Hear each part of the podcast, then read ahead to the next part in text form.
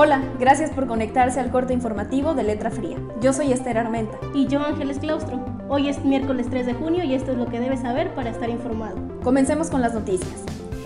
La Plataforma Federal del Departamento General de Epidemiología y la Secretaría de Salud Jalisco confirmaron este martes el tercer caso positivo de COVID-19 para Autlán de Navarro, municipio de la jurisdicción sanitaria 7.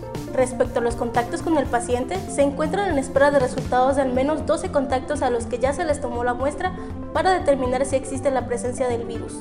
Tecolotlán acumula tres casos de COVID-19.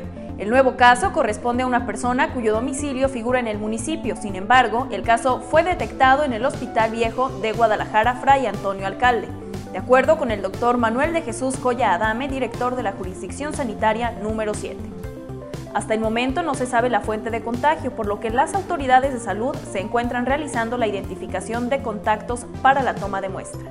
A partir de este jueves, la Jurisdicción Sanitaria 7 con sede en Autlán comenzará con la aplicación de pruebas rápidas para detección de COVID-19. De acuerdo con el director de la dependencia, el doctor Manuel de Jesús Goyadame, serán 223 pruebas por semana.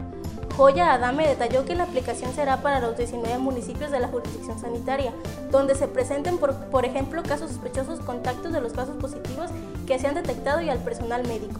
La siguiente información es del Suspicaz en Alianza de Medios. Una de las carreteras más dañadas del estado ya está por culminar con su reconstrucción y rehabilitación. Se trata de la carretera estatal que conecta a Ciudad Guzmán con el Grullo. Así lo prometió el gobernador Enrique Alfaro en entrevista con medios locales durante su gira de trabajo. Aseguró que el tramo Zapotlán el Grande Cuatro Caminos ya está terminado y solo falta finalizar con el mantenimiento de la vía de comunicación hasta el municipio de El Grullo. Esto no llevará más de dos semanas, especificó. Para esta carretera hubo una inversión de 326 millones de pesos en la reconstrucción de los 105 kilómetros. Aquí termina el corte informativo patrocinado por Nissan Rancagua, Llantas y Servicios Robles y Exportaciones Cepeda. Gracias por habernos acompañado.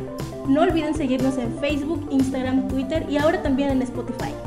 Nos vemos mañana con más información.